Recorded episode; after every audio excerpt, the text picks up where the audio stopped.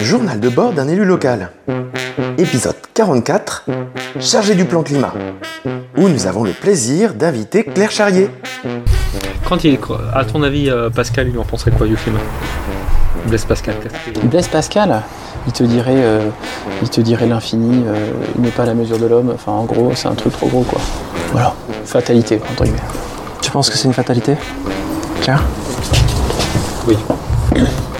Oui, mais l'être humain, il a toujours eu l'art de changer la fatalité. Bon, et ben on a notre intro.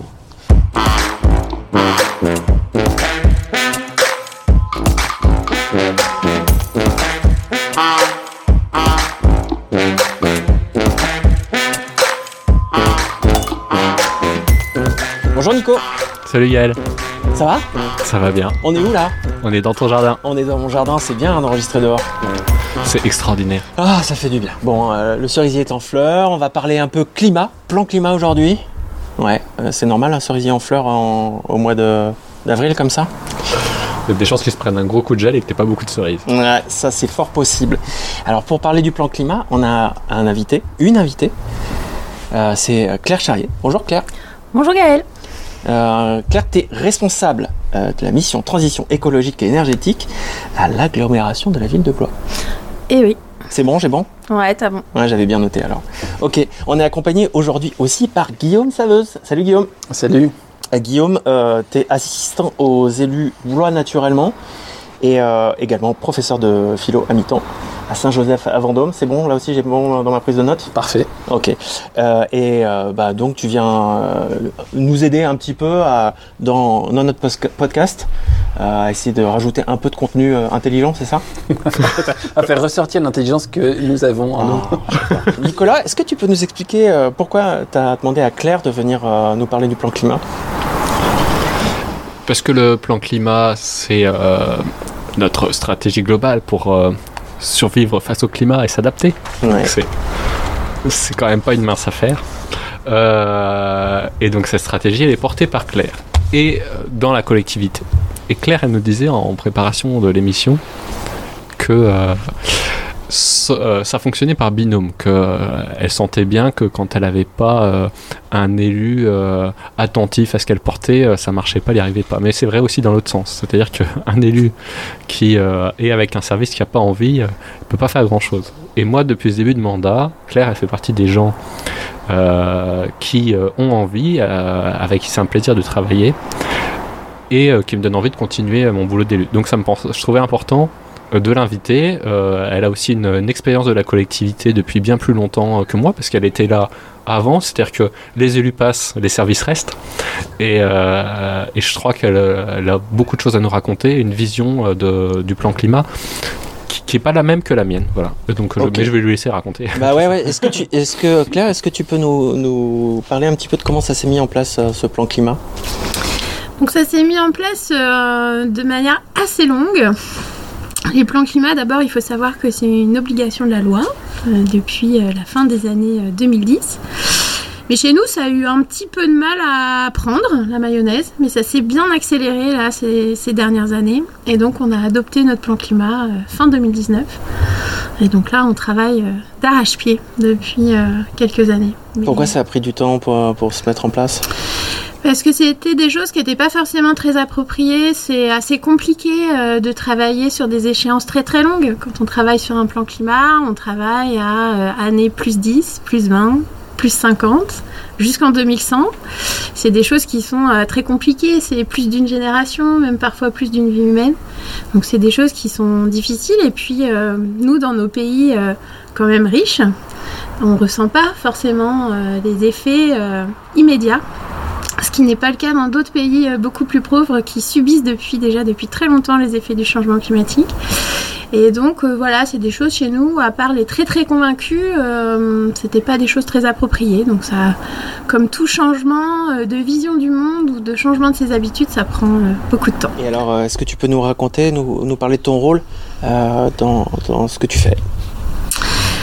Je fais plein de choses, plein de choses différentes. Euh, moi, mon rôle principal aujourd'hui, ce qui n'était pas trop le cas au début, au début, c'était vraiment euh, pas de porter la bonne parole, mais hum, comme on était dans un contexte où c'était peu approprié, euh, c'est vrai qu'on était un peu fer de lance, ou en tout cas, il fallait qu'on essaie de faire passer des messages, qui n'était pas toujours évident.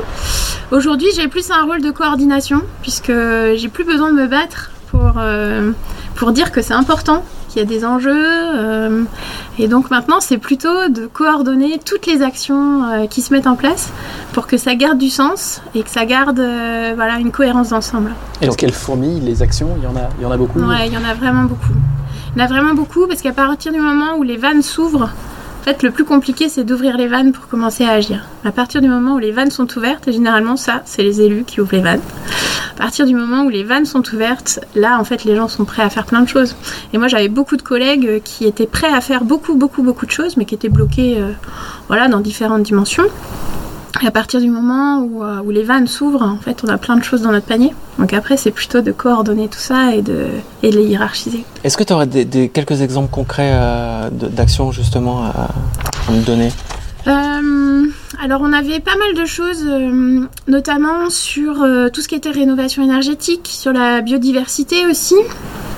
Euh, moi j'ai été responsable pendant, pendant quasiment 10 ans du service biodiversité, donc euh, on était plutôt regardé, euh, j'a- j'avais beaucoup de chance, j'avais beaucoup de liberté et pour expérimenter des choses, mais on n'était que dans l'expérimentation, donc au bout d'un moment on est un petit peu limité, mais on avait plein d'envies. Euh, mais ces envies, elles pouvaient pas être concrétisées parce que euh, voilà, c'était pas le bon moment en termes de portage. euh.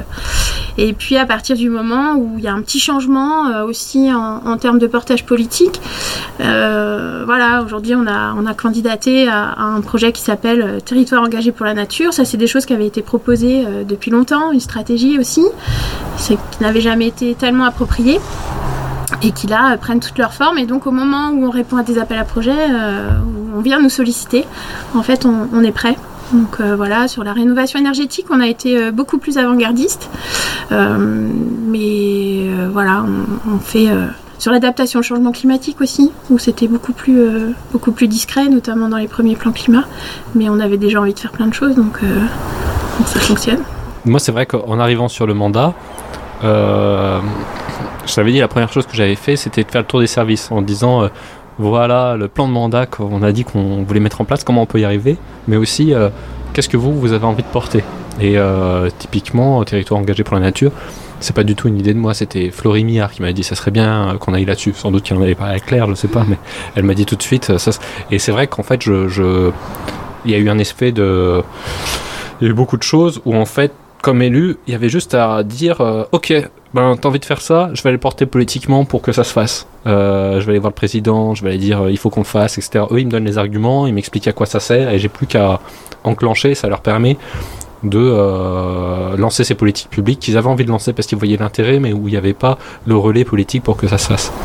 Voilà. Après, là, on parle de plein de petites actions éparses, mais est-ce que tu peux nous dire vraiment c'est quoi un plan climat? Je sais que moi je suis arrivé, tu m'as dit tout de suite, tu m'as parlé de, de de, de, de, de label, d'évaluation, et euh, j'ai l'impression que le plan climat, en fait, toutes ces actions, elles sont portées par différents pôles euh, dans euh, la collectivité, par le pôle biodiversité, par le pôle énergie, par le pôle patrimoine, et que le rôle du plan climat, c'est mm, quelque part de casser les tuyaux d'orgue où chacun travaille dans son coin euh, pour que l'ensemble et la vision d'ensemble de la politique publique d'adaptation euh, qu'on s'évalue pour voir si les choix qu'on fait sont les bons. Tu vois, mais, mais pour autant, moi par exemple, j'ai jamais lu ligne par ligne ce que tu avais écrit dans le plan climat. Est-ce que tu peux nous expliquer un peu euh, Alors, forcément, un plan climat, ça intervient sur l'environnement, mais pas que. Parce qu'en fait, c'est essentiel. Mais finalement, c'est comme, euh, du, billard à plusieurs bandes. C'est-à-dire que pour pouvoir, euh, remettre l'humain au centre de nos préoccupations, et de sa santé, voilà, de, tout ce qui fait la, belle chose d'un être humain, bah, il faut travailler sur son environnement. Et c'est un environnement qu'on a globalement dégradé euh, par nos activités. Mais... Donc voilà, donc pour moi, c'est important de recentrer. Le plan climat, euh, c'est pas pour sauver euh, le petit oiseau que personne ne connaît ou euh, la petite fleur. C'est pas ça du tout, hein. euh, c'est pour nous sauver nous, pour qu'on soit bien dans notre environnement. Et donc, un plan climat, qu'est-ce que c'est? C'est définir des objectifs, de se dire pour qu'on respecte l'environnement, qu'on puisse vivre dans 10 ans, dans 15 ans, dans 30 ans, dans un environnement qui soit encore vivable pour nous et où on garantit l'équité d'accès aux ressources et la bonne santé. On se fixe un certain nombre d'objectifs, de choses qu'il faut qu'on réduise, de choses qu'il faut qu'on développe. Et donc, on développe tout un plan d'action pour atteindre tout ça. Et effectivement, c'est des actions qui sont dans plein de domaines différents. On va travailler sur l'habitat, on va travailler sur la biodiversité, on va travailler sur la ressource en eau, on va travailler sur l'énergie. Euh, voilà, on peut travailler aussi sur des aspects sociaux, comment on fait pour euh, intégrer les gens davantage dans notre société, etc. Et donc, c'est pour ça qu'on a l'impression parfois que c'est assez nébuleux en plan climat, parce qu'il y a des actions un petit peu partout. Et c'est pour ça que dans les collectivités, souvent, on a une petite cellule, donc chez nous, ça s'appelle la mission transition énergétique et écologique. On a cette petite cellule et en lien avec notre vice-président pour faire du lien. Le vice-président, il fait beaucoup de liens avec ses autres élus, les partenaires extérieurs notamment. Et puis nous, on fait du lien en interne et puis avec nos partenaires aussi habituels. C'est oui, c'est une stratégie. Euh, moi, ce que je voulais dire, c'est que c'est la déclinaison locale de, de, stratégies euh, internationales, puis nationales, puis régionales. En fait, euh, à un moment donné, tu as la COP 21 qui fixe des objectifs pour ne pas dépasser les 2 degrés.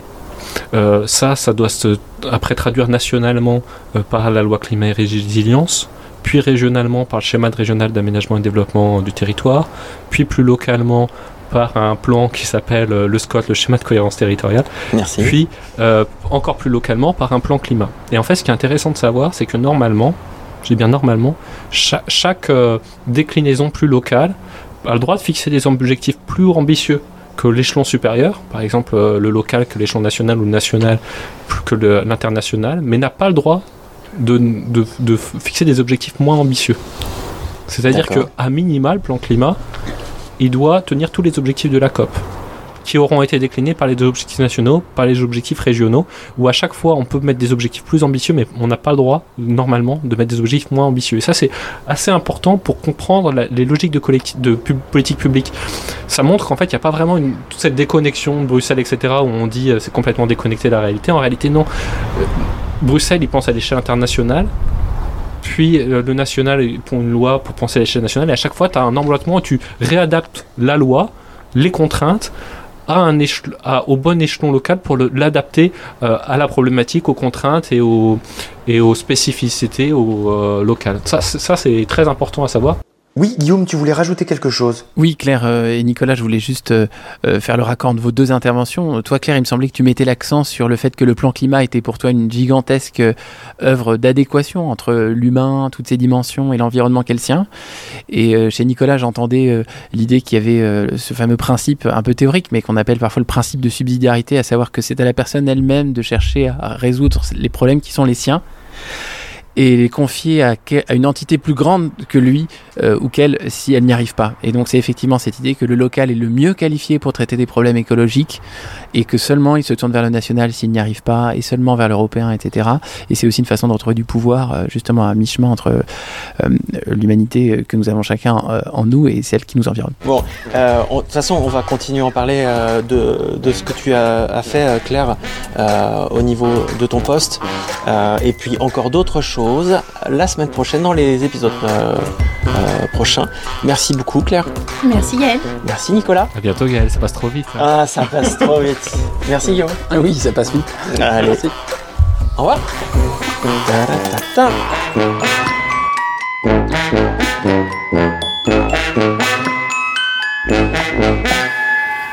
Je suis Nicolas et c'est mon premier mandat.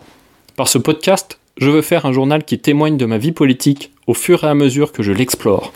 Si l'idée de ce journal vous parle, si vous aussi vous croyez qu'il faut participer à construire la transparence et la confiance en la vie politique pour faire vivre la démocratie, n'hésitez pas à vous abonner, à mettre 5 étoiles et à le diffuser pour le faire connaître.